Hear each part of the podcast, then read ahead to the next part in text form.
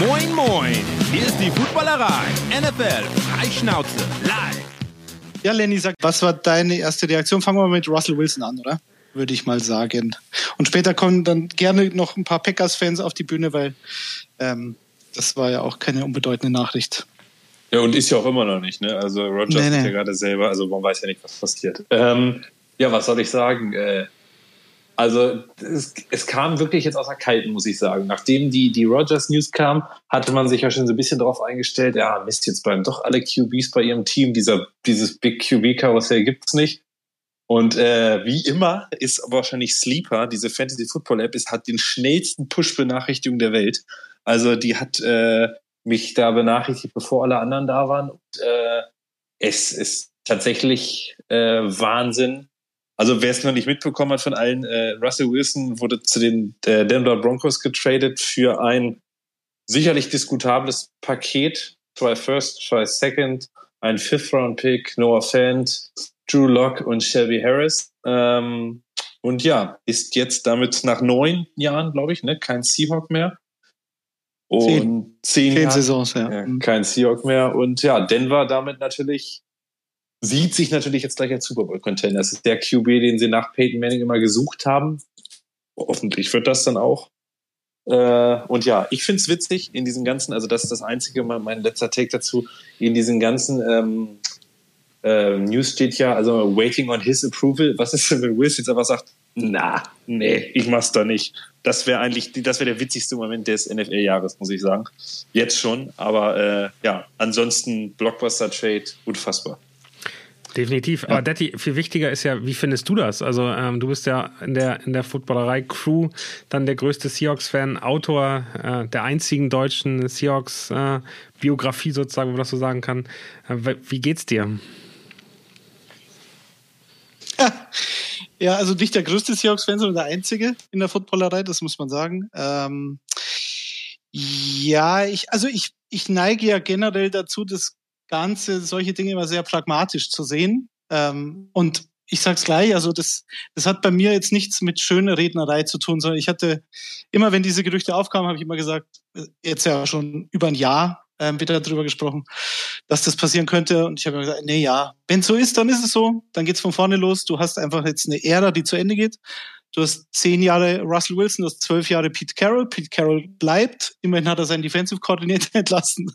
Das war schon mal ein, ein schönes Zeichen in der Offseason. Aber irgendwann geht's zu Ende. Dass es jetzt so zu Ende geht, hat mich auch überrascht, ähm, weil es eigentlich nichts mehr darauf angedeutet hat. Das Thema war letztes Jahr viel größer, vermeintlich. Und jetzt schauen wir mal. Das, ähm, Sie haben jetzt ein Paket, was ist diskutabel. Wenn es jetzt drei First Rounder für Seattle geworden wären, dann hätte jeder gesagt, super Deal. Jetzt sind es zwei geworden, zwei Second Rounder, okay. Ähm, da ist, kommt bei Seattle natürlich dazu, dass die, die Draft-Historie der letzten Jahre halt nicht unbedingt für die Seahawks spricht. Also bei den First Roundern sowieso haben sie da eine große Streuung, aber auch was die Second Rounder betrifft, äh, betrifft mit Eskridge letztes Jahr oder ähm, äh, Paul Robinson hieß der, glaube ich, auch ein Wide Receiver in der zweiten Runde. Sie haben aber auch Bobby Wagner in der zweiten Runde geholt. Also auch da ist eine Streuung. Deswegen kannst du sowas immer erst bewerten, wenn dann die, die Draft Picks gemacht wurden. Aber gleich war schockiert, aber auf der anderen Seite ähm, ich hatte letztes Jahr mich ein bisschen darauf eingestellt, deswegen hat es mir jetzt nicht ganz so entsetzt. Äh, ich würde gern das Wort, weil du gesagt hast, ähm, eine, eine, ein, ein, Buch über die Seattle Seahawks, das einzig deutschsprachige, das stimmt. Das habe ich natürlich nicht alleine geschrieben, sondern zusammen mit Max Lenge, der ist auch auf der Bühne, mit seinem Twitter-Account Silosophie. Max, wir haben kurz ähm, hallo hall, hallo, wir haben kurz miteinander kommuniziert natürlich nach dem Breaking News und mhm. wir waren uns einig, dass das Timing des Buchs ähm, also es kam letztes Jahr im September raus, dann eigentlich fast perfekt war. Muss ja, man erst, sagen. erst war es scheiße, weil die erst was scheiße, ja. Mist-Saison gespielt haben und dadurch der Hype um das Buch wahrscheinlich nicht ganz so groß war.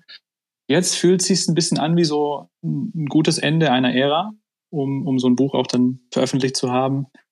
Und ja, um für die Seahawks jetzt wahrscheinlich so einen Neustart zu wagen. Ja, ja wenn, wenn ich vielleicht ein bisschen was zu meinen Takes sagen soll, dann war so das erste Gefühl, wow, Pete Carroll, der hat es wieder genatzt natürlich. Dem alten Mann, dem darf man einfach kein Wort glauben, wenn er eine Pressekonferenz hält, weil er hat ja, ja noch das von, ist, das ist klar. vor ein paar Tagen wirklich beim Combine, glaube ich, gesagt, we have no intention of making any move there. Ich glaube, er hat nicht gesagt, we have no intention, er hat gesagt, I have no intention, äh, um, um das sozusagen ja, von den, von wer, den Seahawks wer ist, wegzunehmen. Und ja, aber das, das glaube ich, würde er hinterher sagen, dass, dass er ihn natürlich nie loswerden wollte. Das weiß ich gar nicht, kann ich gar nicht so sehr sagen. Ich glaube einfach, dass auch bei den Seahawks er in seiner Machtposition diese Entscheidung mit trifft, weil, weil außer ihm ja in der Sportli im sportlichen Bereich niemand die Entscheidung so treffen kann. Äh, darüber ist vielleicht noch Jodie Allen als Besitzerin oder als äh, Vorsitzende von diesem Trust, äh, der das verwaltet von Paul Allen. Ähm, ich glaube, sie hat sich dann einfach klar für ihren Head Coach und ihren General Manager entschieden und gegen, gegen den Quarterback. Vielleicht war es so. Ist natürlich alles reine Spekulation, aber so ein bisschen ist dann auch, wenn man jetzt die Trade-Kompensation anschaut, auch das, also für mich, ich denke immer sofort an diesen Jamal Adams Trade, der passiert ist. Da gab es ja zwei First-Round-Picks, glaube ich, einen, einen Drittrunden-Pick und dann haben sie Bradley McDougall noch gegen einen Viert und irgendwie sowas getauscht. Und bei zwei First Rounders für Jamal Adams denkst du natürlich gleich zwei First Rounder für Russell Wilson. Klar, da war noch ein bisschen was anderes dabei. Sind die Seahawks echt mies weggekommen. Auf der anderen Seite, boah, das können wir wahrscheinlich jetzt noch ewig diskutieren. Weiß ich gar nicht, ob man so viel mehr hätte bekommen können für Russell Wilson. Ja, ist ein bisschen die Frage, was, was die Broncos machen. Und die sind natürlich jetzt direkt im ähm, Contender-Modus. Äh, daher mhm. würde ich eigentlich gerne die Broncos Europe Dach äh, einmal hier äh, begrüßen. Ähm, Wen, wen haben wir denn da? Und äh, sind bei euch jetzt die, die, werden die Korken geknallt, äh, wird gefeiert und äh, man freut sich auf die nächsten fünf, sechs Jahre mit einem Top-Quarterback? Ja, äh, wir können mich verstehen. Äh, Jules hier von Funkus Dach. Erstmal vielen Dank für die Einladung, fürs Gespräch. Ja, also auf jeden Fall erstmals mal wieder Euphorie im Broncos Country. Etwas, was ich persönlich lange nicht mehr gefühlt habe. Ähm, was jetzt auch klar ist, ich finde, mit der Compensation ist völlig in Ordnung. Äh, dass Bullock jetzt weg ist, das tut, glaube ich, keinem weh. Shelby Harris schon ein bisschen mehr, weil er viel gespielt hat in der D-Line, immer gut war für besser abzuwehren und auch äh, Field Goals geblockt hat. Nur Fans nie richtig äh, durchgekommen bisher. Mit, äh, kommt jetzt in die 50-Year-Option, die ist noch nicht gezogen, müssen die Seahawks dann selbst machen. Aber ansonsten, ja, der Hype ist da, aber wir sind immer noch in einer starken Division und es heißt jetzt noch nicht, dass wir direkt den Super Bowl gewinnen. Das muss man auch sagen. Wir haben noch andere Baustellen. Edge müssen wir äh, uns verbessern. White Tackle muss unbedingt geholt werden. Die O-Line allgemein verbessert werden. Aber was mich überrascht hat, dass die Seahawks keinen von unseren Receivern bekommen haben oder wollten. Das ist ja unbekannt, was da jetzt letztendlich gewollt wurde und was nur was sie nicht bekommen haben. Naja, sie haben halt, sie haben halt ähm, sozusagen den, den, den Fokus auf die D-Line gelegt.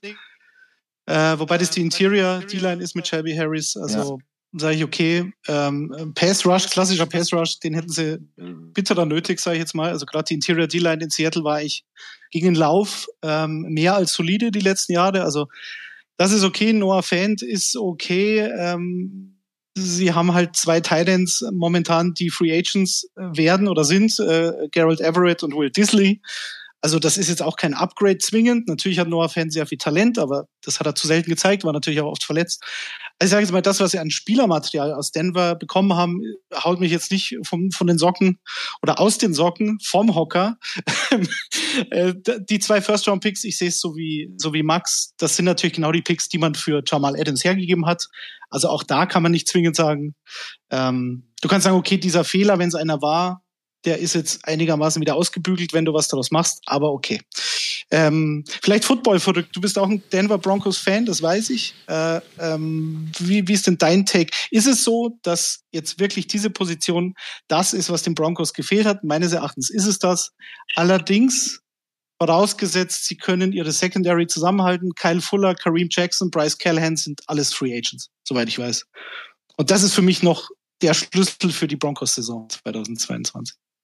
Ja, hallo erstmal. Kann man mich hören?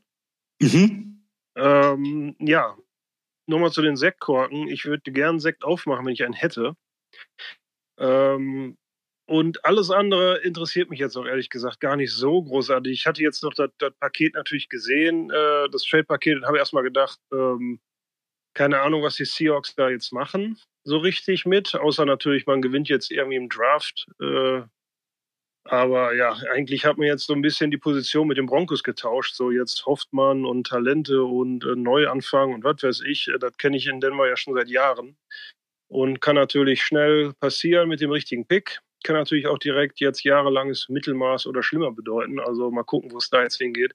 Weil Fendt, äh, ja, von mir aus kann er gehen. Ähm, weil du hast ja schon angesprochen, äh, Talent immer da, aber zu wenig gezeigt, ja, immer angeschlagen ähm, gut, Shelby Harris tut ein bisschen weh, aber ist jetzt auch nicht mehr, ja, geht jetzt auch so langsam in eine Phase, in ein Alter rein, wo man nicht weiß, bringt das noch lange oder ja, beim Endeffekt, den, also für, für, für das Angebot muss man es machen. Wenn du ein Franchise-Quarterback kriegst, und wie lange haben wir da jetzt drauf gewartet? Also ganz im Ernst. Also ähm, alles andere wird dann geguckt und beredet und aber das Wichtigste ist ey, Russell Wilson, ganz im Ernst. Also ich bin einfach nur zufrieden jetzt und hoffe mal, gucke mal, wo es jetzt hingeht, äh, was der Rest des Kaders angeht. Aber einfach nur einen Franchise-Quarterback zu haben oder jetzt die Hoffnung zu haben, dass es jetzt endlich in die Richtung geht, wo wir seit Jahren drüber reden, wenn der Quarterback da ist, dann Contender und so weiter.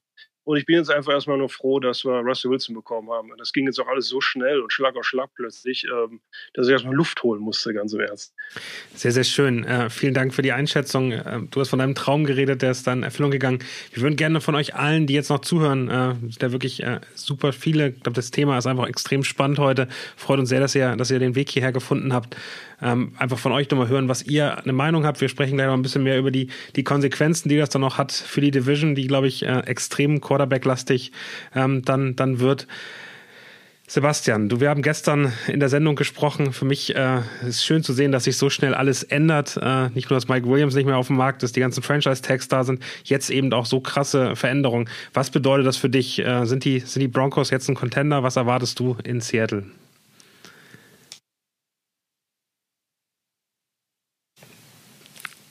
Sebastian, so, ja, ja, ja, ja, hallo, Sehr schön. Hallo. Ich habe den falschen Knopf gedrückt. Ähm, ähm, ich finde ganz ehrlich, für, ähm, für Denver ist es super, dass sie keinen von ihren Wide Receivers abgegeben haben. Also ich hätte äh, im, erst, im ersten Moment bei den Judy-Tweets äh, dachte man ja so ein bisschen, dass er eventuell da in so einem Paket mit drin sein könnte oder, oder sowas. Ich finde es halt wirklich gut, dass sie bis auf Noah Fant von ihren äh, offensiven Waffen da nichts abgegeben haben. Ähm, von daher ist das natürlich schon mal ein, ziemlich guter Deal, finde ich. Und ja, äh, dass dann auf einmal so ein Domino fällt nach, nach dem Rogers Deal oder vermeintlichen Deal oder wie auch immer, hätte ich so nicht kommen sehen. Spannende Division auf jeden Fall jetzt, die, die AFC West. Ordentlich aufgerüstet. Interessant auf jeden Fall.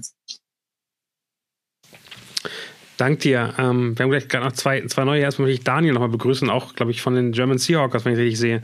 Wie geht's dir? Ja, hi, richtig, äh, von den German Seahawkers. Ähm, ich äh, bin noch dezent im Schock. Äh, war gerade im Live bei Instagram. Also ich bin äh, einer der Jungs, die da den Instagram-Account äh, für die German Seahawkers organisiert. Und ähm, ich habe die Nachricht bekommen, als ich gerade am Grünkohlessen war und mir ist das Essen dann aus dem Mund gefallen und seitdem habe ich auch keinen Hunger mehr.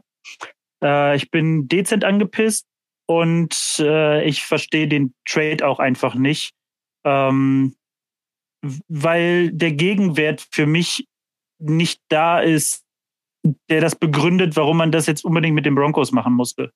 Ähm, klar, die zwei First Rounder oder was, das ist alles nett, aber Seattle mit ihren Draft war in den letzten Jahren auch meistens eher ein Griff ins Klo. Die Quarterback-Klasse dieses Jahr ist eher Much.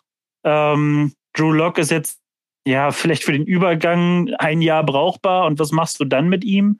Ähm, und äh, wenn in Denver alles funktioniert diese Saison und sie ihre äh, ihre ihre äh, äh, Secondary wieder zusammenbekommen, wird auch der der Draft Pick dann im nächsten Jahr wahrscheinlich kein hoher sein.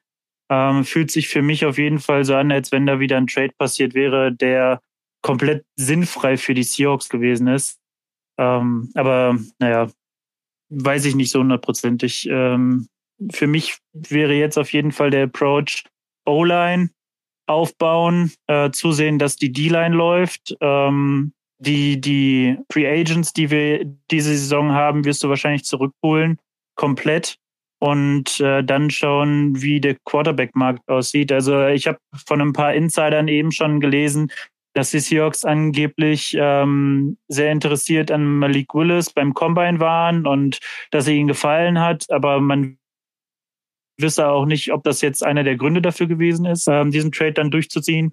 Finde ich auch absolut kurios, äh, wenn das der Fall gewesen sein sollte. Und was ich aber ganz spannend finde, ist, dass auch ähm, Russell Wilson anscheinend äh, den, die, die Upside dann bei Denver so gesehen hat, dass er gesagt hat, okay, ihr wollt mich wegtraden, dann bin ich jetzt auch dabei. Er hätte ja sagen können, mache ich nicht, ich habe meine No-Trade Klausel, ihr könnt mich mal, schiebt mich zu einem anderen Team, aber nicht nach Denver. Das ist auf jeden Fall das, was für mich am ehesten noch hängen geblieben ist. Und dass Sierra jetzt äh, noch einen beschisseren Markt hat, als es in Seattle der Fall war.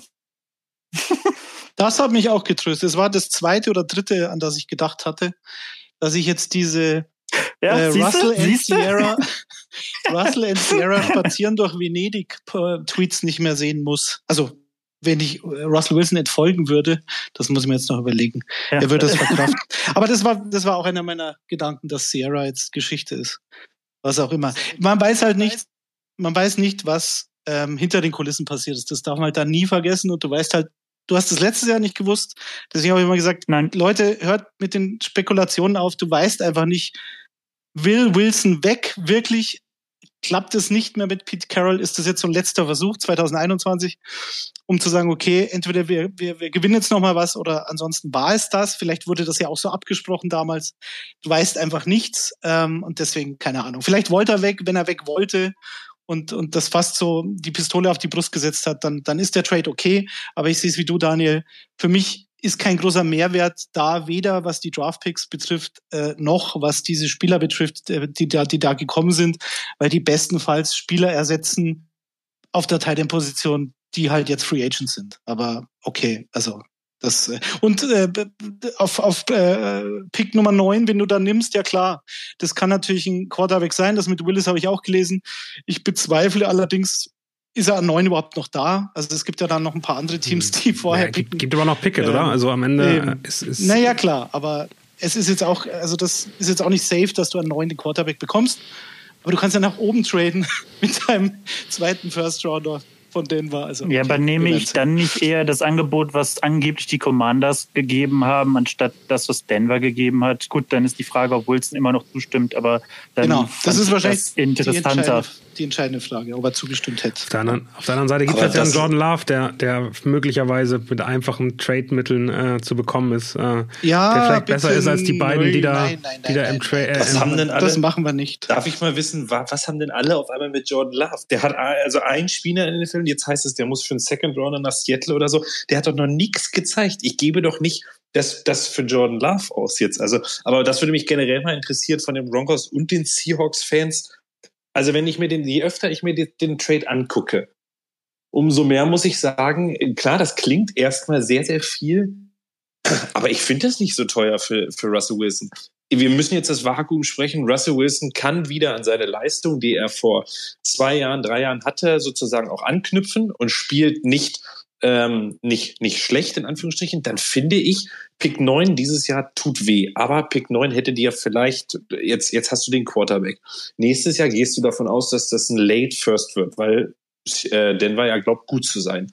Äh, der Second Round Pick dieses Jahr äh, ist, glaube ich, eh recht spät. Der, der nächstes Jahr, der soll, der soll wie bitte? Äh, ich wollte nur einfügen, Second Round Pick ist äh, Nummer 41 dieses Jahr und äh, dann der Second Round nächstes Jahr. Also den weiten Second Round Pick, den wir von Rams bekommen haben, wir den wir behalten. Siehst du, dann behält man, dann behältst du sogar noch einen. Also ich finde, und die Spieler, also klar, Drew Lock tut dir null weh, äh, Noah Fent, ja, weiß ich jetzt nicht genau, bei dem Receiving Core, was du dann hast mit, äh, mit KJ Hamler, Tim Patrick, Sutton, äh, Judy, weiß ich nicht, ob du den dann unbedingt brauchst und Shelby Harris. Erstmal spart man, also sieben, äh, spart man sich noch sieben Millionen Und wenn man sich so seine, seine, seine Stats oder seine Noten, Benotung noch anguckt, hatte er das schlechteste Jahr seiner Karriere letztes Jahr. Also, um ehrlich zu sein, weiß ich nicht, ob der Trade wirklich so teuer ist. Ich weiß nicht, wie ihr das seht, also Broncos und Seahawks-Fans. Ich finde, für Russell Wilson ist das echt, ich, also, ich dachte an Eagles Stelle, die Eagles müssen alle drei First auf den, auf den, auf den Pot legen. Und das musste ja hier keiner. Äh, von daher finde ich jetzt nicht teuer, um ehrlich zu sein. Nee, absolut nicht teuer. Also du, du kriegst einen bewiesenen Franchise-Quarterback, der nicht gefühlt in 40 ist. Und äh, alle haben über Rogers und sonst was geredet und was so einer kosten würde. Und dann kriegt man einen Wilson und ich sehe die Nachricht und denke mir nur, ja, ja, sicher, dann nehme ich sofort an, also mit Kusshand. Also äh, ich weiß ja jetzt auch nicht genau, was da manche Leute, also zumindest von den Broncos habe ich jetzt noch keinen gesehen, der da irgendwie gegen debattiert hat. Also du behältst deine Waffen eigentlich Fan kann man ersetzen, weil war eh nur verletzt oder wurde nicht richtig gebraucht. Ja, nehme ich mit Kusshand. Also äh, absolut. Und die Seahawks muss man erstmal sehen, was sie überhaupt machen. Ähm, weil Picks sind schön und gut und Zukunft kann man immer drüber äh, schwadronieren und man kann sich immer Vorstellungen machen, wie rosig die Zukunft doch ist, aber äh, ob sie dann wirklich so rosig wird, tja. Aber Denver kriegt einen Franchise-Quarterback, fertig aus. Und das ist das Einzige, was zählt seit Jahren. Jetzt also haben wir 2016, glaube ich, habt ihr elf Starting Quarterbacks gehabt und damit, glaube ich, sehr weit vorne in der Liga. Ich würde gerne noch zwei, zwei weitere Kollegen, die hier, die hier hochgekommen sind, mit rein. Und einmal Mike. Hallo Mike, schön, dass du auch mal wieder da bist. Ähm, wie, wie ist dein Gefühl zu dem, zu dem äh, Trade und bist du Fan einer der beiden Mannschaften? Ja, sehr Abend erstmal in die Runde.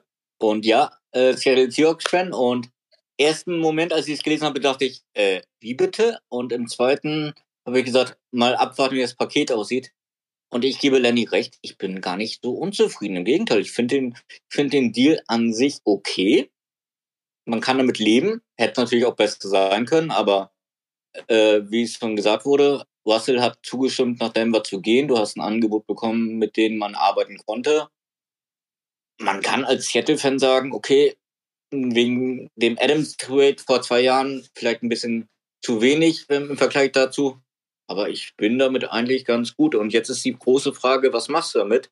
Und das größte Fragezeichen ist für mich Pete Carroll. Kann er diesen Rebuild so leiten, wie das sich natürlich die Fans erhoffen? Und die Frage ist auch zudem, was macht ein, äh, macht Bobby Wagner, was macht man mit ihm noch? Lässt man ihn aus dem Vertrag? Strukturiert man ihn um?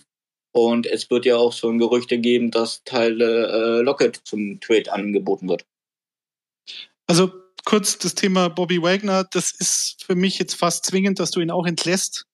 Äh, natürlich äh, äh, bläst du dann das Haus in die Luft, das ist klar, da ist nicht mehr viel übrig, was die Leistungsträger und die Stützen der Mannschaft betrifft, aber das muss jetzt Hand in Hand gehen. Du hast, wenn du Bobby Wagner entlässt, der hat jetzt einen Cap-Hit von 20,3 Millionen für 2022, ist jetzt wirklich langsam am Ende seiner Karriere. Du hast mit Jordan Brooks einen wirklich legitimen Nachfolger, fast auf der gleichen Position, äh, als Inside-Linebacker, der glaube ich, mehr Tackles letztes Jahr sogar schon hatte als Bobby Wagner mit der Tackling Leader in der NFL, den sie in der ersten Runde geholt haben, George Brooks. Das war mal ein First Runner, der wirklich gezündet hat. Da haben sie auch ja. alle lustig drüber gemacht damals.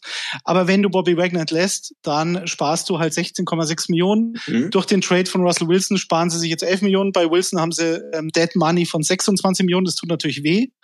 Ähm, bei Bobby Wagner sind es nur 3,75 an totem Geld, was du halt jetzt schlucken musst. Aber du hast jetzt, wenn du beide jetzt nicht mehr im Kader hast, hättest du auf einen Schlag 27,6 Millionen mehr, aber davon halt 16,6, wenn Bobby Wagner auch Teil dieses Movements ist, sozusagen.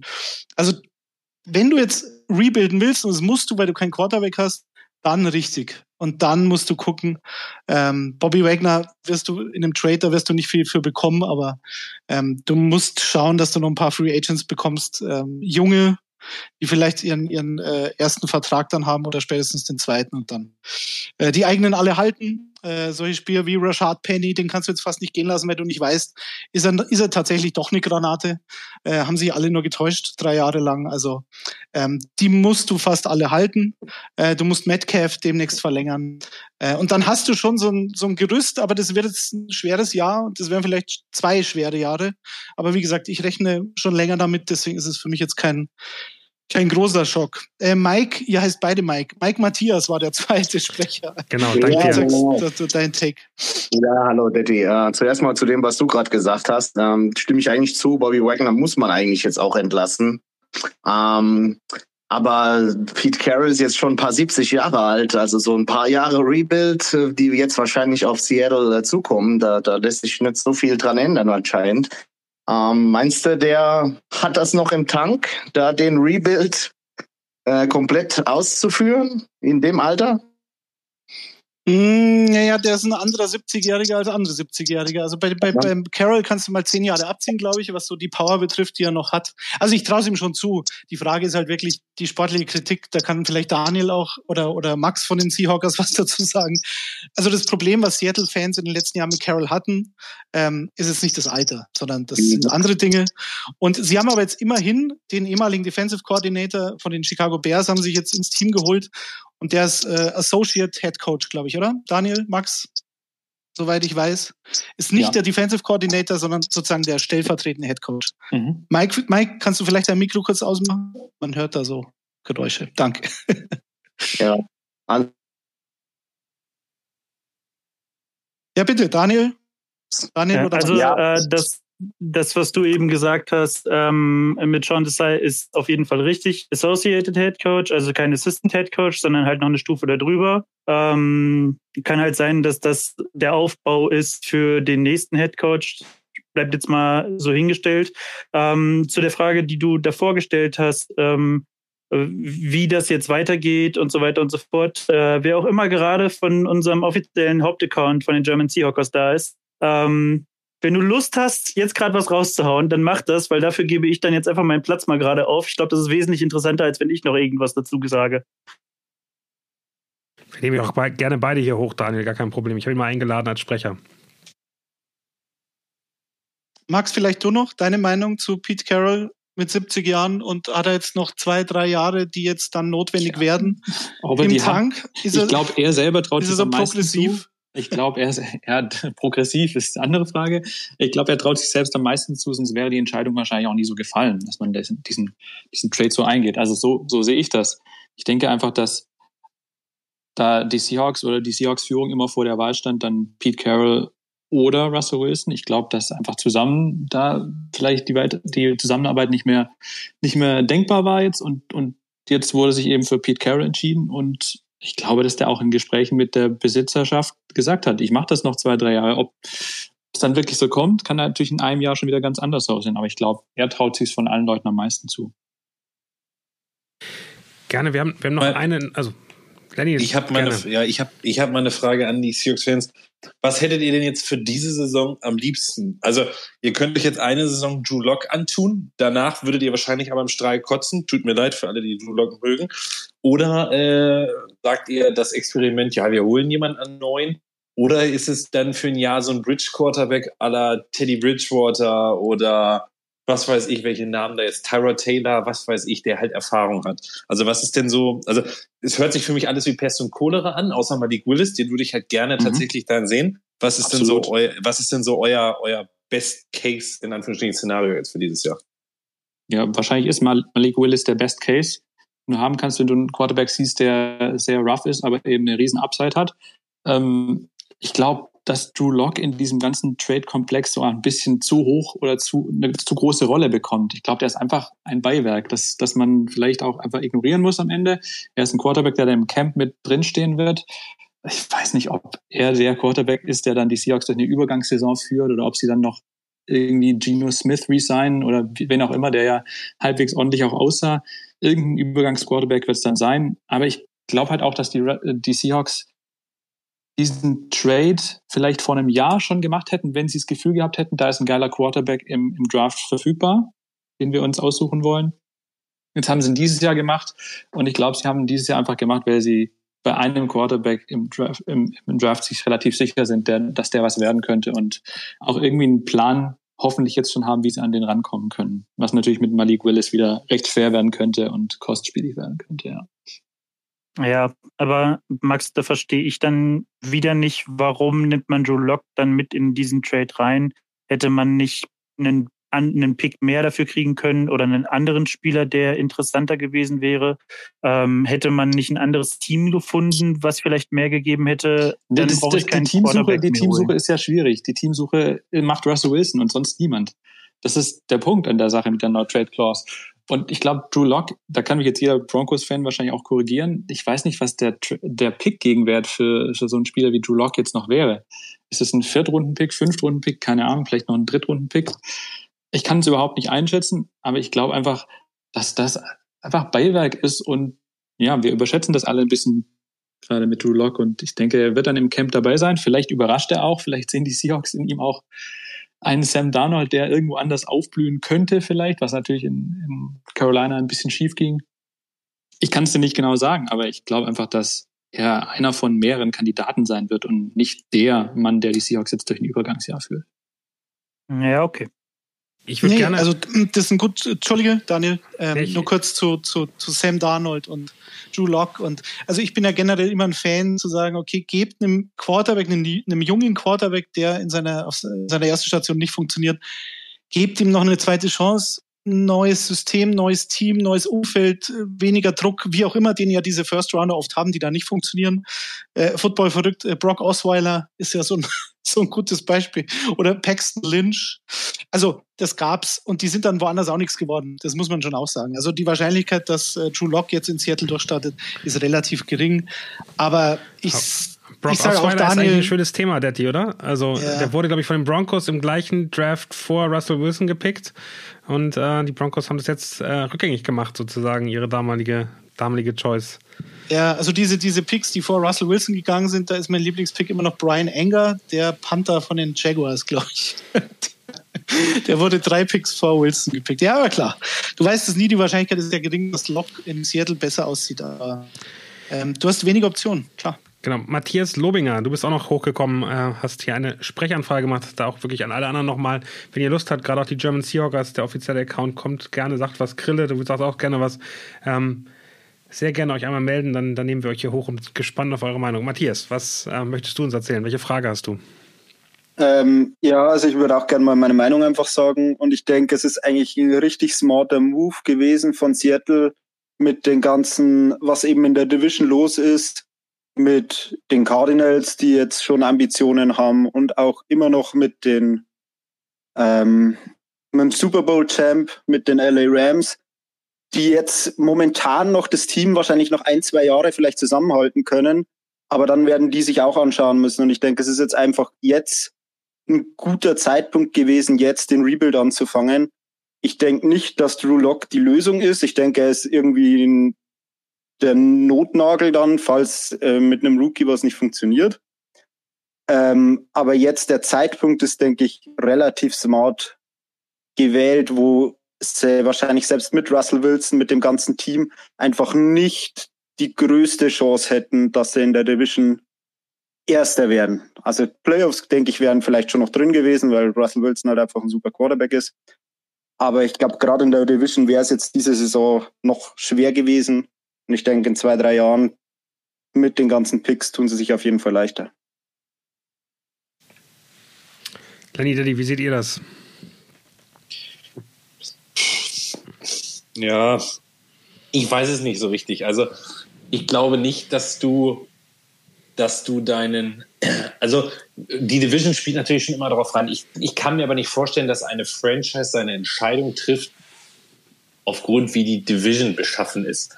Weil du musst ja sehen, also du musst ja als Franchise oder so eigentlich im Auge halten, mein Russell Wilson ist besser als Matthew Stafford und ist besser als äh, Kyler Murray.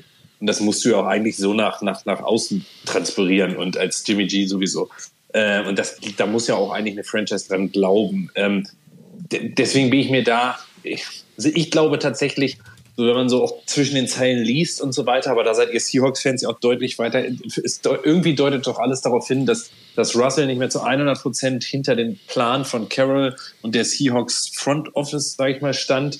Ähm, oder andersrum. Oder vielleicht auch Russell einen Plan hatte, wo das Front Office der Seahawks und Carroll nicht hinterstand. Und man dann gesagt hat, alles klar, wenn wir eine Menge für dich kriegen, dann äh, Celavi, äh, such dir das Team aus, äh, welche hier, die haben uns angerufen äh, zu welchem würdest du gehen? Die lassen wir bluten, so nach dem Motto. Also natürlich alles sehr plakativ und einfach gesprochen, aber so kann ich es mir eher vorstellen, als dass man sagt, ja, in unserer Division, da sind jetzt die Rams und so weiter und so fort.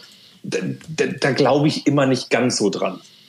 Ja, äh, da gebe ich dir recht, dass das wahrscheinlich nicht der ausschlaggebende Punkt war, aber eben hinter dem, also mit dem Hintergrund, dass Russell Wilson eben nicht mehr zufrieden war, muss man sagen, ähm, hätten sie wahrscheinlich den Vertrag mit ihm oder hätte er den Vertrag nicht mehr verlängert. Und dann denke ich, hat das, also für mich, also wenn ich jetzt General Manager wäre, würde es schon eine Rolle spielen. Wenn ich was ordentliches krieg, dann wäre der Zeitpunkt für mich auch ein Faktor, weil dann würde ich sagen, jetzt kriege ich noch mehr natürlich, weil natürlich auch der Vertrag noch läuft und alles. Und aber ähm, der Zeitpunkt wäre wäre dieses kleine i-Tüpfelchen. Es wäre vielleicht jetzt nicht der ausschlaggebende Faktor, aber wenn ich eben von einem Spieler weiß, hey, der hat eigentlich keine Lust und das bietet sich jetzt an, dann wäre der, der Zeitpunkt oder die Division jetzt noch so dieses i-Tüpfelchen, wo ich sage, okay, selbst wenn ich ihn jetzt noch ein Jahr halte, sind meine Chancen im nächsten Jahr aufgrund der ganzen Pick-Situation einfach nicht so grandios und dann lieber jetzt zu mehr machen, als später dann weniger zu kriegen. Also da stimme ich dir, da stimme ich dir hundertprozentig zu. Ich glaube, dass man jetzt den, das Maximum gekriegt hat. Tatsächlich auch, ich finde den Zeitpunkt sogar sehr spannend, wenn man ihn mal aus, aus Russell Wilsons Sicht sieht. Er hat ja letztes Jahr mehr oder weniger in Anführungsstrichen öffentlich sich beklagt über seine Beschützung und an, über, über seine Beschützer, über seine Protection. Und dann hieß es ja, gab es ja auch Gerüchte, dass er nicht mehr zufrieden sei. Er ist schon ein Quarterback, der, ich glaube, er hat noch drei Jahre Vertrag, ne? Oder jetzt noch zwei, ich weiß es nicht, aber hat letztes Jahr schon angefangen. Bis 23. Bis drei, also noch zwei Jahre. Und letztes Jahr hat er angefangen, sozusagen das erste Mal den Mund aufzumachen und es gab die Gerüchte. Das ist schon krass, wie sich sozusagen die NFL, das wäre das wäre sowieso, ist ja aber für eine ganz andere Diskussion eigentlich mal, wie sich die NFL immer mehr zu Players League entwickelt, dass die Big-Time-Player halt selber entscheiden, was mit ihnen passiert und nicht mehr das Team sozusagen. Ähm, das finde ich, das ist für mich wahrscheinlich das i-Tüpfelchen, wo du recht hast, was Wilson einer war nicht mehr zufrieden und dann heißt es, alles klar, wir nehmen das Maximum mit, was geht. Und das war wahrscheinlich dieses Jahr. Vielleicht hätte man letztes Jahr sogar noch mehr gekriegt, aber dieses Jahr jetzt, ja, war schon, glaube ich, also ich meine, über den Preis kann sich, glaube ich, keiner beschweren. Und wie ähm, gesagt, also die, die Matthias, ich, also ich würde es eher so sehen, ähm, aus, aus Fansicht sozusagen, wenn, wenn du einen Zeitpunkt bestimmen kannst, wo man sich trennen muss, und du sagst, es gibt jetzt, sagen wir, einen Zeitrahmen von drei Jahren oder so. Also ja, irgendwann ist es vorbei, den nächsten Vertrag wird er nicht unterschreiben. Wann ist der beste Zeitpunkt? Dann ist es aus Fansicht vermutlich jetzt der beste, wenn du noch ein adäquates Angebot bekommst äh, als Gegenleistung und vor dem Hintergrund, dass Russell Wilson, und das darf man nicht vergessen, das hat Max vorhin auch schon äh, angedeutet, er kann es ja entscheiden. Er hätte ja bei jedem Angebot, ob jetzt von Washington oder wem auch immer, hat er wahrscheinlich auch gesagt, nee, vergiss es, mache ich nicht. So. Und äh, vielleicht, man weiß nicht, was sie letztes Jahr vereinbart haben in der Offseason, als es diese Gerüchte gab. Und natürlich gab es da Aussagen von Wilson mit diesen ominösen vier Teams, zu denen er eventuell hätte getradet werden wollen. Da ist er dann natürlich zurückgerudert, aber sowas passiert ja nicht aus Versehen, so eine Aussage. Also das wird ja lanciert, ganz bewusst. Und da, vor diesem Hintergrund und der Tatsache, dass er das entscheiden kann, gab es da vielleicht so ein Agreement, man sagt, okay, man versucht es jetzt nochmal 2021. Und wenn dann ein Team kommt und ein adäquates Angebot auf dem Tisch liegt und ich bin damit zufrieden und aus Russell Wilsons Sicht kann ich es nachvollziehen, weil die Broncos ein geiles Team sind, in einer, einer brutalen Division natürlich. Aber ähm, das kann ich dann schon nachvollziehen. Und vielleicht ist jetzt im Nachhinein dann, ein paar Jahren kann man sagen, das war noch der beste Zeitpunkt, vielleicht mit einer Entlassung von Bobby Wagner obendrauf, dass du sagst, okay, wir fangen jetzt mit einem alten Coach zwar, aber wir fangen, was die Spieler betrifft, neu an. Und dann schauen wir mal, wo wir in drei Jahren sind. Was sagen denn die German Seahawkers, der offizielle Account dazu, die jetzt auf der Bühne sind? Wer ja, moin. äh, Max, Henry, Max Brenning hier, moin. Ah, Max. Nee, Henry, Henry hat sich hier auch noch mal extra zugeschaltet, der, der hört gerade mal zu. Okay. Ähm, ja, also wir mussten das natürlich auch erstmal ein bisschen bearbeiten. Ich kam gerade tatsächlich aus dem, aus dem Kino, als dann die Nachricht äh, auf meinem Handy aufbrandete. Und ja, also ich, ich spreche jetzt natürlich nicht für alle aus dem Fanclub, aber für mich persönlich ist es eigentlich jetzt relativ ja, klar, dass man, dass man jetzt wirklich 100 Prozent auf Rebuild geht. Also wie Rich Quarterback ähm, halte ich sowieso für, für, für, für eine fragwürdige Geschichte, aber bei den Seahawks macht es jetzt eigentlich gar keinen Sinn. Also jetzt hier irgendwie wie übergangsweise zu holen oder ähm, weiß nicht, Drew Lock zu starten, kann ich mir auch nicht vorstellen. Also bin mir relativ sicher, dass man da an neuen auf einen Quarterback gehen wird. Wer das am Ende ist, keine Ahnung. Da ähm, gab es von Seahawks Seite jetzt auch noch nicht so viel äh, Infos, ähm, weil ja für die meisten halt der, der Draft für die Seahawks eh kein großes Thema war, in Runde 1 zumindest. Und ähm, ja, da wird man jetzt sehen, wie die, wie die Seahawks darauf reagieren. Ähm, der Draft wird jetzt auf jeden Fall viel interessanter.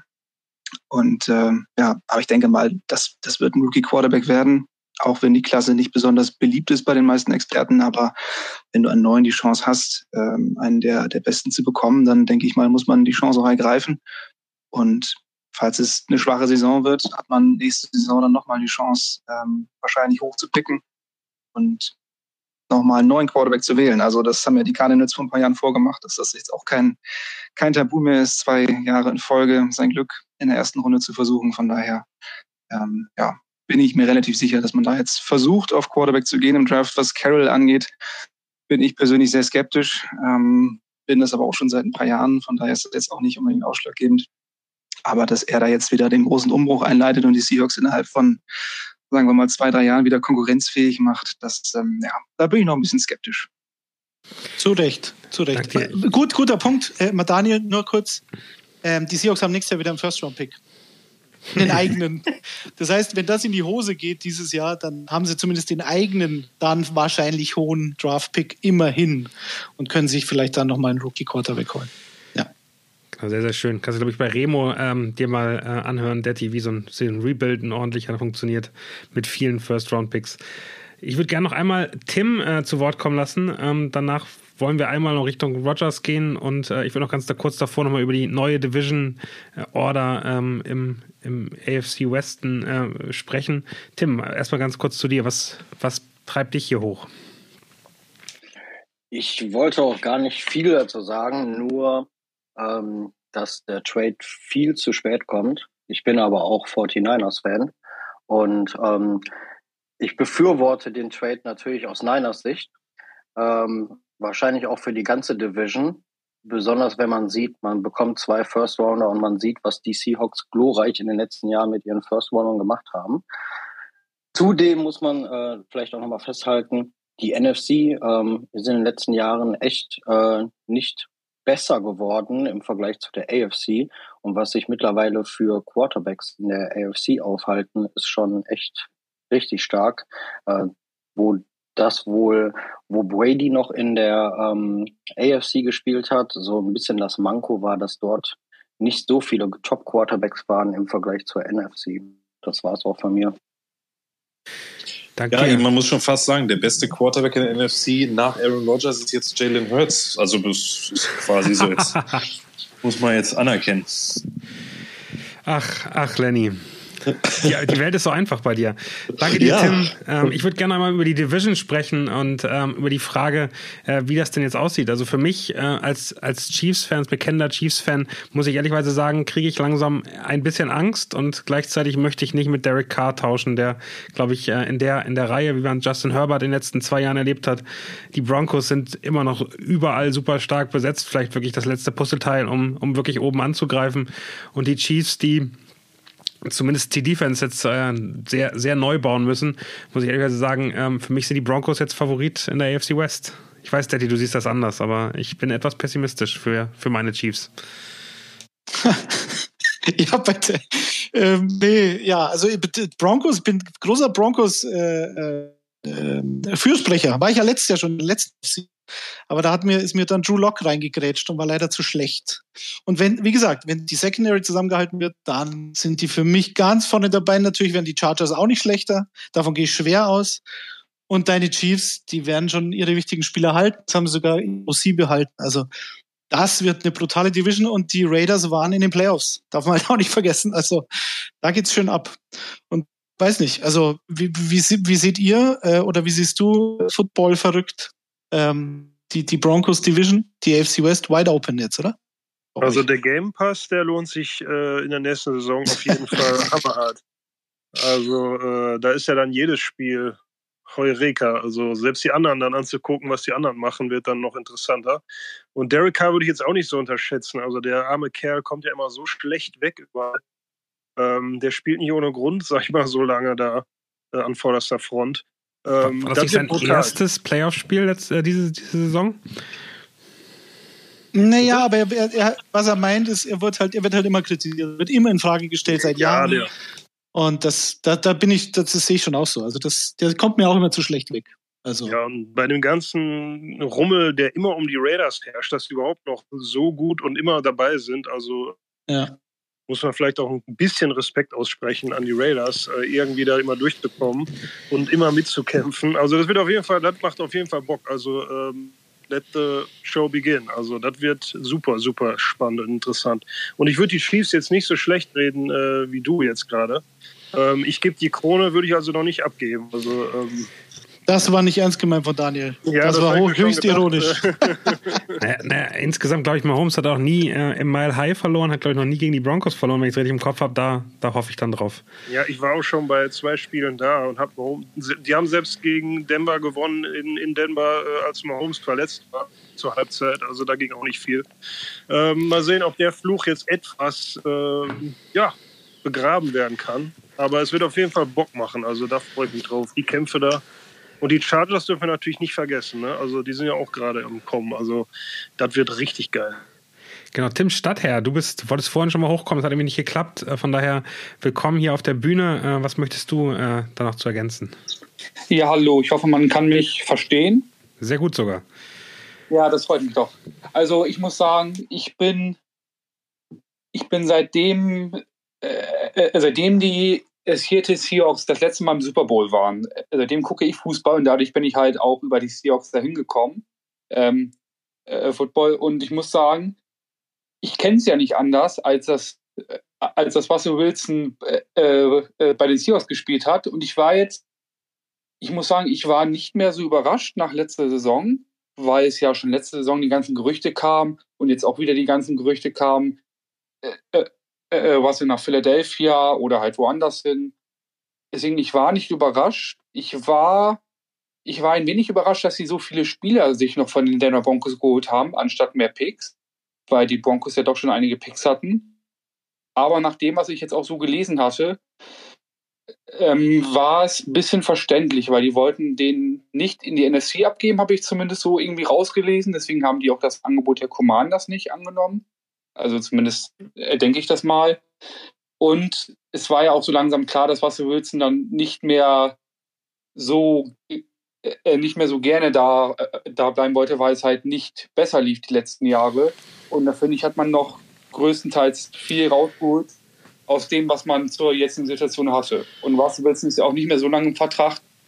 Und durch die Wortschaftsverlängerung, auf die er gleich mal zu sprechen kommt, wäre Russell Wilson auch ziemlich teuer gewesen. Und bevor du den dann halt auch kurzfristig verscherben musst für nichts, weil die wissen, äh, dass die nichts mehr äh, äh, nichts mehr bekommen, weil die halt wissen, dass was willst, einen, einen Vertrag bekommen muss, ist es besser, halt den frühzeitig abzugeben, um noch einiges auch zu bekommen. Definitiv. Ich glaube, man darf auch nicht vergessen, dass, dass Russell Wilson die Seahawks zu ihrem einzigen Super Bowl-Titel bisher geführt hat und da auch eine Dankbarkeit ist, die dann auch, glaube ich, nicht nur bedeutet, man steht im Weg, sondern versucht Lösungen zu finden, wenn dieser Star der Franchise, und das, Daddy, äh, German Seahawks könnt ihr besser sagen, dann wirklich sagt, ich, ich, ich würde gerne weitergehen, ich würde gerne nochmal eine Chance haben, ähm, schnell in ein Team zu kommen. Und ich glaube, auch Rogers hat gesagt, dass er eben gerne gerne ähm, oder nicht in einem Rebuild sein möchte, gerne ein Team hätte, was gewinnen kann. Und ich glaube, das ist nicht ganz, nicht ganz irrelevant bei der, bei der Frage. Wir würden gerne einmal rübergehen, äh, Quarter 15, wenn, wenn du immer noch gleich was äh, zu den Packers und Rogers sagen möchtest, dann sehr, sehr gerne. Lenny, ich frage dich direkt, äh, wie, wie eben auch, was hat die Rogers-Verlängerung bei dir ausgelöst? War das erwartbar? War das am Ende was, was euch trotzdem überrascht hat? Sind diese die, die krasse Summe am Ende, 200 Millionen, 150 Millionen garantiert, glaube ich. Sind das etwas, was dich jetzt nochmal vom Hocker gehauen hat heute? Oh, also Stand jetzt hat Aaron Rodgers ja noch nicht einmal einen Vertrag unterschrieben. Das hat er ja selber vor einer Stunde jetzt gepostet. Äh, dann hieß es ja, er hat für diese Summe unterschrieben. Pat McAfee hat gesagt, nee, hat er nicht, das ist alles falsch. Äh, mir ist es irgendwann jetzt wirklich auch völlig wurscht geworden. Ich kann dieses Drama um Aaron Rodgers nicht mehr hören. Entweder, warum kann er nicht einfach sagen, was Sache ist? Er sitzt da vor zwei Wochen bei McAfee, da war doch schon alles klar bei ihm. Er zögert das heraus, dieses künstliche Drama. Dann, dann wird irgendwie geleakt, dass er einen Vertrag unterschrieben hat. Dann muss er eine Stunde später posten, ja, ich werde zwar nächstes Jahr für Green Bay spielen, habe aber noch keinen Vertrag unterschrieben und die Summen, die dort genannt werden, stimmen auch nicht. Das ist einfach so ein, und das alles, um wieder in der ersten Runde der Playoffs raus oder in, halt nach einmal, also ich verstehe das nicht. Zum Glück haben diese Russell Wilson News noch das heißt, er war doch nicht die, die Big News des Tages und das, oh, ich kann dieses, also das tut mir leid, das ist auch nichts gegen Packers oder Packers-Fans, aber dieses Drama um Rogers, ich kann es nicht mehr ertragen. Sag doch einfach, was Phase ist. Erspar damit allen weitere Artikel und, und Tippzeit allen Reportern auf ihren Laptops und dann ist gut. Ähm, dass er natürlich bleibt und Devonta Adams jetzt auch getaggt wurde, ist natürlich für die Packers auch irgendwo eine Lebensversicherung und wichtig. Und äh, um das mal sportlich zu sehen, und ja, du lässt keinen vierfachen MVP gehen eigentlich. aber, aber ich fand es ganz spannend, weil es ja schon Kritik gab mit, ähm, mit dem Franchise-Tag, mit der, dem Vertrag in der Höhe. Daddy hat, hat Rogers damit ähm, die wirklich erfolgreiche Zukunft dieses Teams in irgendeiner Form gefährdet, weil sie eigentlich keinen Cap-Space mehr haben? Naja, wir haben am Montag von der Woche, also in der vorletzten Montagssendung, die man ja auch noch überall als äh, als Podcast oder auf YouTube äh, hören und sehen kann, haben wir genau über das Thema gesprochen. Da war Lenny auch in der Sendung mit Kutsche zusammen. Und da ging es um das Thema die Packers in der Cap-Hölle. Und äh, letztlich gibt's immer einen Weg, den haben sie auch da gefunden. Sie haben diverse Verträge restrukturiert. Sie haben einige Free Agents, die sie nicht halten werden. Also Devondre Campbell, äh, ähm, dann hier äh, Rasul Douglas ist, glaube ich, ein Free Agent, den sie da von der Straße geholt haben. Robert Tonyan ist ein Free Agent. Also sie haben schon ein paar, aber sie haben halt viele Verträge restrukturiert. Damit haben sie den, den Cap-Hit für diese oder nächste Saison nach hinten rausgeschoben. Irgendwann muss man das zurückzahlen. Das ist klar, das sieht man bei den, bei den New Orleans Saints, dass das auf ewig nicht gut gehen kann. Aber von was reden wir hier? Wir reden davon, dass Rogers jetzt in der NFC bleibt, in seiner Division bleibt. Da hat er mit Abstand die beste Chance, äh, in den Playoffs Heimspiele zu haben. Sprich, damit hat er immer eine Chance, in den Super Bowl zu kommen. Und Rogers geht jetzt nur noch um den zweiten Ring. Und ich glaube, dem Packers auch. Also sowohl dem Front Office als auch dem Coach, weil sie waren jetzt schon oft genug nah dran. Und jetzt geht es wirklich nur noch darum, in den nächsten zwei, ja, zwei Jahren, drei Jahre ist schon wieder zu weit, aber in den nächsten zwei Jahren in den Super Bowl zu kommen und den dann auch nochmal zu gewinnen. Und dafür haben sie jetzt diesen Monstervertrag, der es wahrscheinlich sein wird, auch wenn die Zahlen nicht ganz so stimmen. Ich habe ja damals gesagt, äh, ich habe das Video vorher auch nochmal getwittert, ich habe jetzt so mit vier Jahren 180 Millionen gerechnet, dass er halt seine 45 Millionen im Schnitt bekommt und damit schon der bestbezahlte Quarterback ist in der Liga. Jetzt sind es halt vielleicht auch ein paar Millionchen noch mehr, macht das Kraut aber auch nicht fett. Und letztlich geht es darum, den, den Cap-Hit dieses Jahr für Rogers kleiner zu machen. Das haben sie sicherlich geschafft, das Ganze nach hinten raus zu verlängern. Und selbst wenn er dann nach drei Jahren sagt, okay, das war's, oder die, die, die Packers sagen, das war's, weil wir können die auch gar nicht mehr bezahlen, dann haben sie natürlich auch wieder äh, totes Geld, das sie zahlen müssen, das auf, auf den Salary Cap geht. Aber in drei, vier Jahren ist halt auch dieser Cap Space viel höher bei allen Teams, weil du davon ausgehen kannst, dass der halt noch weiter massiv steigen wird. Und es ist ja auch dieses Jahr sind ja, glaube ich, 18 Prozent höher als 2021. Und dadurch kannst du mit so einem toten Geld, was du durch so langfristige Verträge nach hinten schiebst, und dann den Spieler entlässt, kannst du damit besser leben. Und sie haben halt jetzt diesen massiven Cap-Hit für 2022 bei Rogers gesenkt werden wahrscheinlich Davante Adams taggen, können so den Kern des Teams zusammenhalten und damit sind sie wieder Super Bowl-Kandidaten. Und Lenny, sie waren halt zweimal im Super Bowl, äh, im NFC Championship Game, dieses Jahr gegen den Angstgegner verloren, äh, äh überraschend früh. Aber trotzdem, sie spielen immer um den, den Nummer 1 Seed in der NFC mit und das wird sich auch nächstes Jahr nicht ändern. Ganz klar. Sebastian, äh, nochmal zurück zu dir. Ich hoffe, du bist, bist nicht nur anwesend hier, sondern auch da. Äh, für mich die Frage, gestern haben wir darüber geredet in der Sendung, ja, vielleicht kommt Rogers ja sogar zu den Steelers. Ähm, du hast ein bisschen drüber, drüber nachgedacht. Bist du enttäuscht, dass es am Ende eine Verlängerung geworden ist und kein Trade?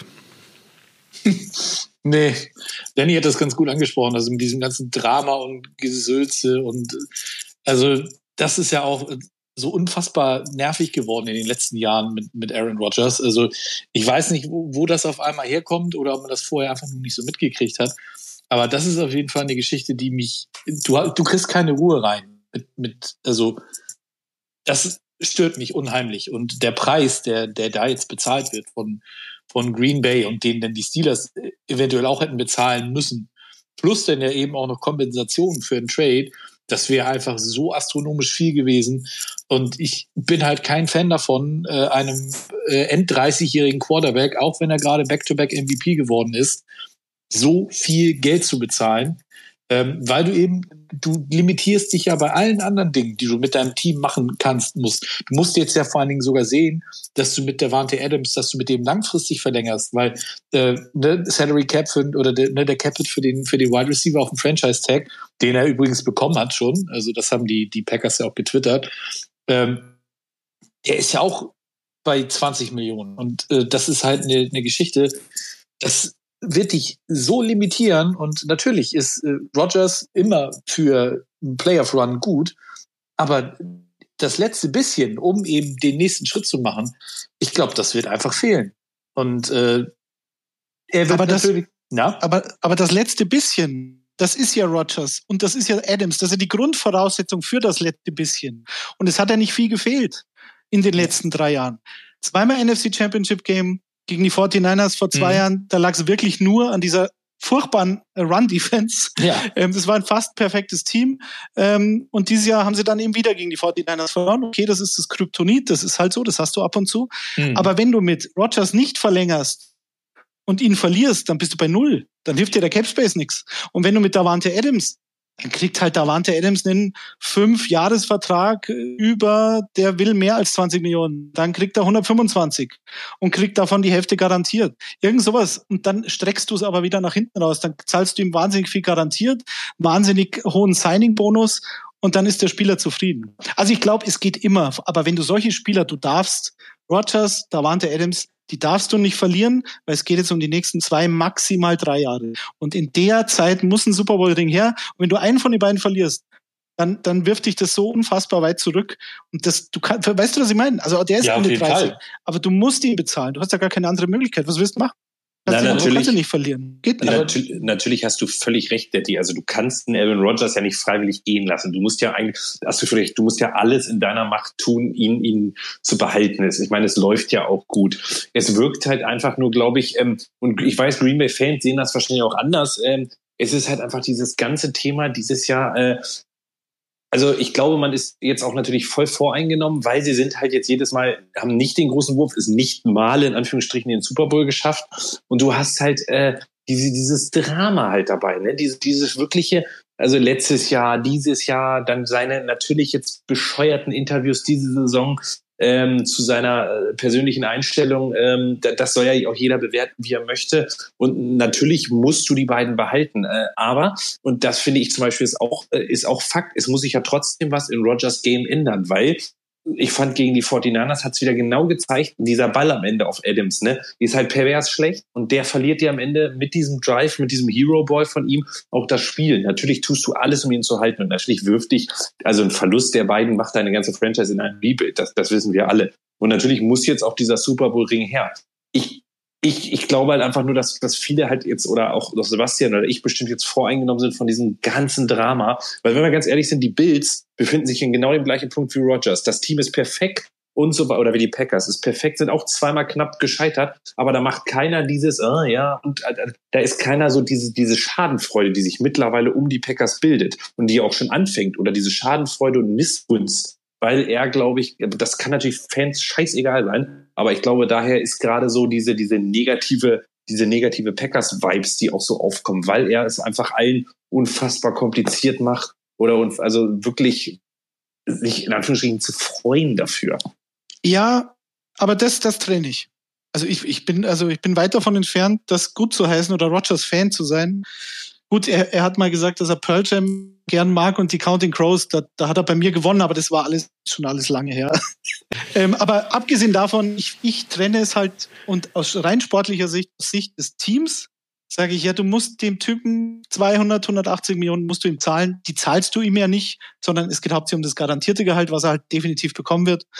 Und da musst du halt diesen Cap Space ein bisschen schön basteln und dann. Aber du musst es machen. Du hast keine Wahl. Aber lass uns, lass uns doch mal die, die, die Packers-Fans äh, zu Wort kommen lassen. Sven Christiansen, wenn ich es richtig sehe, bist du Anhänger von den Packers schon relativ lange hier oben, die ganze Zeit gemutet. Wie geht's dir nach der heutigen News? Äh, ja, mir geht es erstmal soweit ganz gut. Ich möchte mal zwischen äh, eurer, eurer Community da vermitteln. Also wie Lenny und Daniel als Packers-Fan geht mir das selber auch total auf den Sack, was wir da für ein Drama erleben ähm, in den letzten Jahren. Also mir ist, mir ist der Rogers letztes Jahr schon in der Offseason auf den, auf den, sowas von auf den Sack gegangen. Und ähm, das, was dann noch in der Saison dazugekommen ist, ähm, das ist noch, steht auch wieder auf einem ganz anderen Blatt. Also persönlicher Freund von ihm bin ich nicht. Aber ja, alles, was, äh, was Detti sagt, sportlich, das hat seine Berechtigung. Also sportlich bin ich absolut froh, dass er wiederkommt.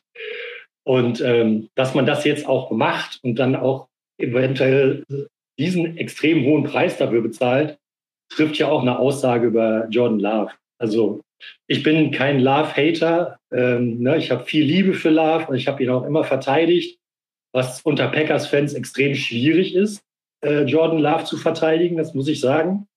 Ähm, unter den Deutschen geht's noch, aber wenn du es mit amerikanischen äh, Packers-Freunden aufnimmst, hast, hast du eigentlich überhaupt keine Chance, ihn zu verteidigen.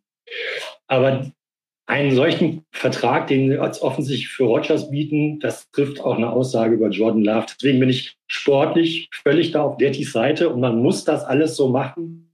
Und ich habe auch nie was anderes erwartet. Also ich habe völlig erwartet, dass Rogers wieder zurückkommt. Alles andere hätte für mich überhaupt gar keinen Sinn gemacht. Weder für die Packers noch für ihn. Also er hat eine, hat eine Division, die er auf jeden Fall so oder so gewinnt, egal welche Leute man da jetzt in der Free Agency gehen lassen muss, wie man nicht resignen kann. Die Division gewinnen wir so oder so. Das steht ja völlig außer Frage. Ähm, und und äh, was, äh, was dann in der Conference abgeht, ja gut, da muss man dann sehen. Ähm, 49ers vielleicht dann dieses Jahr vielleicht nicht ganz so der Angstgegner, aber ich weiß es nicht. Darum geht es mir auch nicht.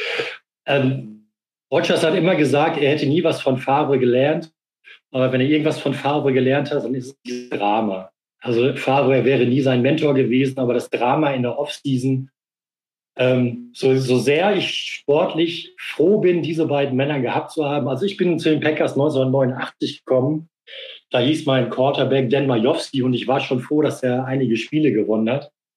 Dann war da natürlich sportlich über Favre und, und Rogers unheimlich froh und über die beiden Super Bowl-Ringe habe ich mich sehr, sehr, sehr, sehr, sehr gefreut. Aber menschlich würde ich mit den beiden kein Bier trinken gehen. Also deswegen, äh, insofern hat es mich jetzt heute auch äh, nicht an die Decke springen lassen, weil ich habe A, nichts anderes erwartet, dass er wiederkommt und B, wenn er es nicht gekommen wäre, wäre es für mich auch völlig okay gewesen, weil es ist kein Mensch, dem ich eine, eine, eine, eine Träne nachweine. Das hat für mich rein sportlichen Wert. Hm, zu dieser Jordan, Jordan Love-Geschichte, da muss ich gleich mal kurz, kurz einhaken. Wie du vorhin mit Packers-Fans äh, Unterhaltung geführt, die der Meinung sind, dass äh, man Jordan Love ja für einen Second-Round-Pick äh, wegtraden könnte. Also wie irgendjemand auf die Idee kommt, dass irgendjemand für diesen Typen so viel bezahlt, das erschließt sich mir nicht. Also das tut mir leid. Also das ist, das ist eine Sache, da, da, da ziehe ich mir die Haare aus, aus dem Schädel, weil äh, Jordan Love hat nichts gezeigt und äh, ich kann verstehen, dass du da eben sagst, dass der für dich äh, nichts ist. Äh, sehe ich ganz genauso. Und äh, wie gesagt, dafür irgendwie jetzt für den äh, damit zu rechnen, dass du dafür so eine Kompensation kriegst, äh, das ist einfach nur fernab jeder, jedweder Realität und kann auch dann total verstehen, wenn man sagt, man ist glücklich, wenn es mit Rogers weitergeht. Ähm, wie gesagt, ist ja kein schlechter, ne?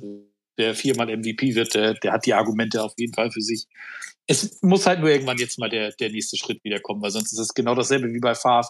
Ein Super Bowl geholt und du fragst dich hinterher halt wirklich, was wäre nicht theoretisch noch möglich gewesen mit denen.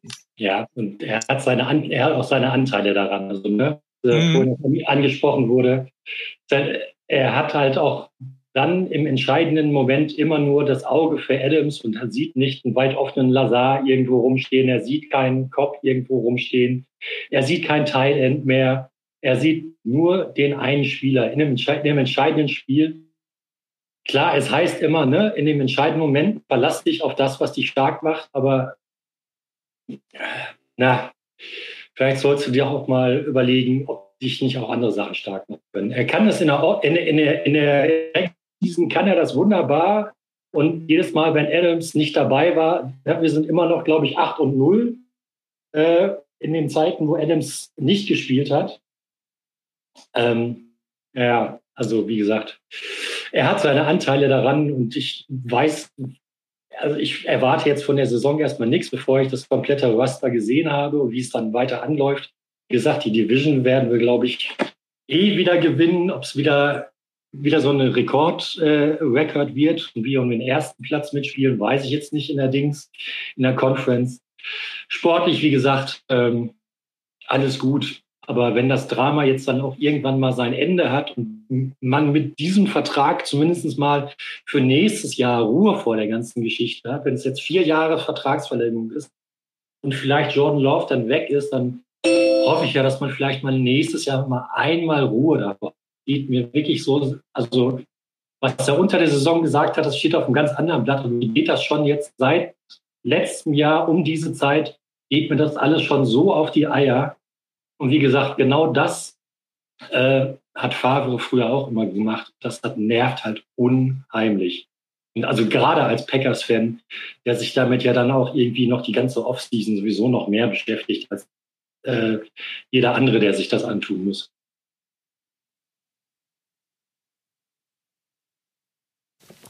Da würden wir gerne sozusagen nochmal weitermachen. Äh, dank dir, Sven, erstmal für die, für die klaren Aussagen auch als Packers-Fan. Henry, ähm, bist schon etwas länger hier oben.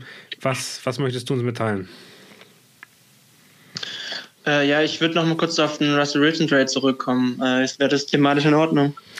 Ungern, dann würde ich aber erstmal die anderen beiden noch machen. Dann gehen wir am Ende nochmal auf Russell Wilson ein, wenn das okay ist. Ich würde einfach Mike Matthias dann nochmal bitten. Ähm, du willst, glaube ich, noch was zu den Packers sagen, oder? Ja, ich war da auch schon eine Zeit lang. Also äh, generell klar, Aaron Rodgers, ähm, ja auch so ein bisschen zwiegespalten. Ne? Also die Packers-Seite ist klar, was sollen die groß machen? Ne? Denen waren die Hände gebunden. Ist klar, Back-to-Back-MVP, äh, zu gute Quarterbacks sind rar gesät. Wenn die den jetzt gehen lassen, dann fallen die direkt mal ins Mittelmaß, sag ich mal, fast ab. Auch wenn es äh, die letzten zehn Jahre, elf Jahre jetzt schon, glaube ich, in den Playoffs nie für den ganz großen Schritt mit Rodgers dann gereicht hat mehr nach dem Super Bowl 2011. Ähm, aber Aaron Rodgers ist halt auch so ein Typ, bei der Pat McAfee Show kommt er immer ganz sympathisch rüber eigentlich, aber dann ist es halt so, ich habe die, die Tage gelesen, irgendein Ami hat geschrieben, um, he's like the beautiful girl that knows that she's beautiful, but she wants people to tell her all the time that she's beautiful. Also er will auch immer ge gehätschelt und gepflegt werden und ich glaube, dem war das auch ganz wichtig, dass er jetzt da irgendwie den höchsten Contract hat. Das ist halt kein von seinem Art her, kein, ich sag mal, wie unser Dirk Nowitzki, der da klar auch super viel Geld verdient, aber der hätte sogar noch mehr rausschlagen können und ähm, lässt halt auch mal ein paar Millionchen liegen, damit das äh, der Roster dann gestärkt wird. Ähm, das so ein Typ ist er anscheinend halt auch nicht. Ähm, die letzten Jahre hat er dann auch, also so Tage wie heute finde ich generell sehr cool, weil dieses ewige, jahrelange Geschwurbel, ja, Gerüchte verbreiten und immer, äh, wo geht der hin, was ist los, wir haben gehört, bla bla bla. Wenn das dann endlich fertig ist nach ein paar Jahren, dann ist es doch endlich mal, oh, Gott sei Dank ist das Thema jetzt mal erledigt. Äh, klar, ist Media Business ist immer wichtig, dass es so Gerüchte gibt. Klar, wird immer hochgekocht. Aber wenn das dann endlich mal, wenn mal Fakten da sind und man weiß, was jetzt Sache ist, dann ist auch immer, immer schon mal schöner. Man kann dann drüber diskutieren, wer hat welchen Trade gewonnen, auch wie jetzt beim Russell Wilson Ding.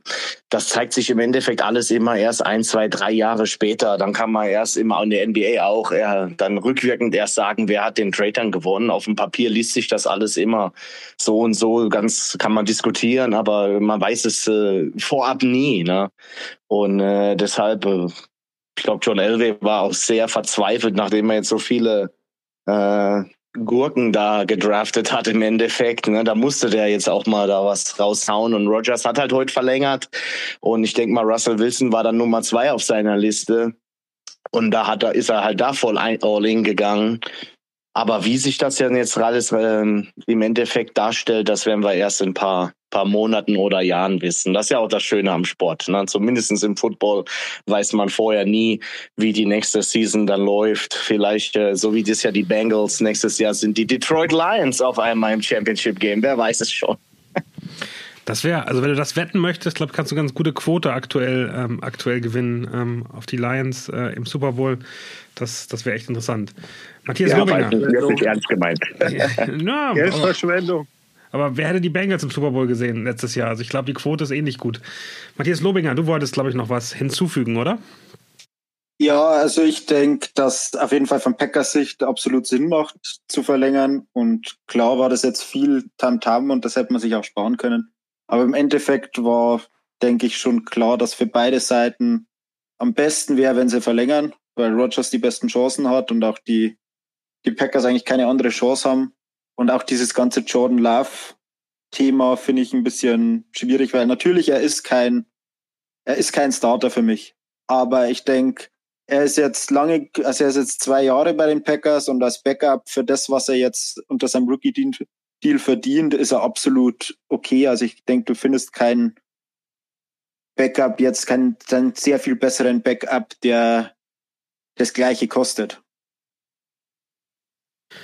Ohne, ohne Frage. Ähm, wie, wie fändet ihr denn einen Super Bowl im nächsten Jahr Broncos gegen Packers? Wäre jetzt ja auch möglich, dass, dass Wilson und Rogers mal im Super Bowl aufeinandertreffen. Detti, wie groß würdest du die Chance einschätzen? Äh, ja, das, da haben wir noch die ganze Offseason-Zeit. Da schauen wir mal, wer alles bleibt bei beiden Teams und dann unterhalten wir uns im August nochmal drüber. Ähm, Henry, vielleicht möchtest du den Podcast beenden mit deinem Take zu Russell Wilson. Du hast äh, heute, wer Henry noch nicht folgt, auch von den German Seahawkers, äh, du hast heute einen schönen, schönen Tweet ähm, aufgesetzt ein Thread.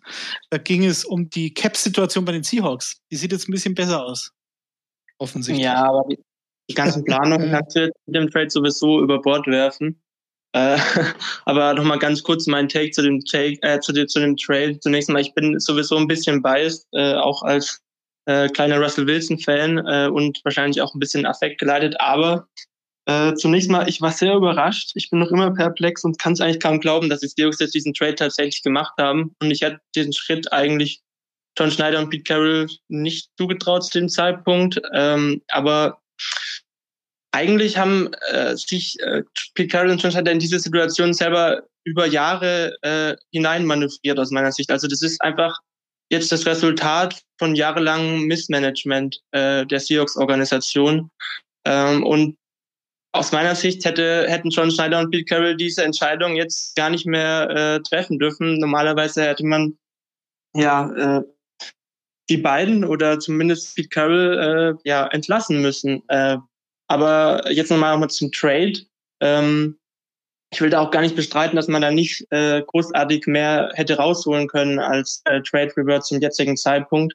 Aber die Frage, die man sich jetzt halt stellen muss, ist, kann ein Trade Return wie dieser von einem ja, Franchise Quarterback, äh, mal abgesehen davon, dass Harris und Drew Lock die Seahawks jetzt im Rebuild, äh, in dem sie sich jetzt äh, konsequenterweise jetzt befinden müssen, ähm, das, das rechtfertigen, dass man diesen Schritt jetzt macht. Und äh, ich glaube halt nicht, also es ist kaum möglich. Und deshalb kommen ja auch solche Trades in der NFL wenig bis gar nicht zustande. Und es war jetzt auch nicht so, dass die Seahawks äh, durch das Wilson Camp zu diesem Trade gezwungen wurden. Weil äh, realistisch gesehen ist es einfach extrem unwahrscheinlich, äh, nahezu gleichwertigen Quarterback-Ersatz durch die Picks jetzt, äh, die die Seahawks bekommen haben, in den nächsten Jahren äh, eben zu, äh, zu, zu bekommen. Und äh, die Chance, dass die Seahawks äh, sich jetzt für die nächsten Jahre in die Irrelevanz verabschiedet haben, ist jetzt natürlich extrem hoch. Danke dir. Eine letzte Frage an die, an die drei Footballerei-Kollegen hier, Lenny, Detti und äh, Sebastian nochmal. Äh, wenn ihr einschätzen würdet, ich will gar nicht fragen, wer den Trade gewonnen hat, ich glaube, da sind wir uns alle einig. Äh, wer hat heute den besseren Move gemacht, die Broncos oder die Packers? Lenny, fang du gern an. Ah, die Packers. Wir haben hier einen Superstar, beide Superstars gehalten, das muss man einfach so sagen. Sportlich, rein sportlich. Daddy, wie siehst du das? Ich sag die Broncos, weil das genau das, das fehlende Puzzlestück war, das ihnen gefehlt hat. Und mehr kannst du von einem Tag nicht erwarten. Und die Packers haben den Status quo erhalten. Mehr ist nicht passiert. Sebastian, jetzt bin ich gespannt, auf welcher Seite du stehst.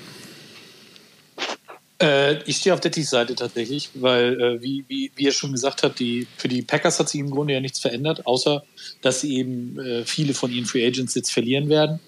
Und die Broncos haben wirklich ein absolut wichtiges Puzzleteil ähm, sich dazugeholt, einen Quarterback, der unbestritten ein, ein, einer der besten der Liga ist, der in seiner Prime ist.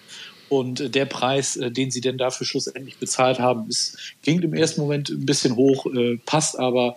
Und ähm, wie gesagt, keine von ihren richtigen, wichtigen offensiven Waffen abgegeben. Und äh, von daher sind da für mich die Broncos das Team, was da die Nase vorn hat. Vielen, vielen Dank. Äh, es hat uns sehr viel Spaß gebracht. Wir sind bei knapp einer Stunde 15 heute hier im Live-Talk. Äh, wirklich äh, unglaublich viel Beteiligung. Hat sehr, sehr viel Spaß gebracht, glaube ich, uns allen hier. Hoffe, ihr hattet auch Spaß. Den ähm, Live-Talk wird es als Podcast geben, aber ich möchte ganz kurz darauf hinweisen, auf Instagram könnt ihr ähm, uns supporten, indem ihr spendet für die, ähm, für die UNESCO, äh, die ähm, arbeitet äh, an Ukraine, hilft Flüchtlingen oder hilft denen äh, und ihr könnt was gewinnen. Da gibt es ein schönes ähm, schönes T-Shirt vom Super Bowl ähm, zu gewinnen, Aaron Donald 99 drauf. Gleichzeitig gibt es am Donnerstag den Icing the Kicker Podcast mit Detti und in der nächsten Woche am Montag sind wir auch wieder da mit allen weiteren Infos zu den Free Agents und alles drumherum. Da freuen wir uns auch, wenn ihr einmal reinhört. Vielen, vielen Dank. Euch einen schönen Abend.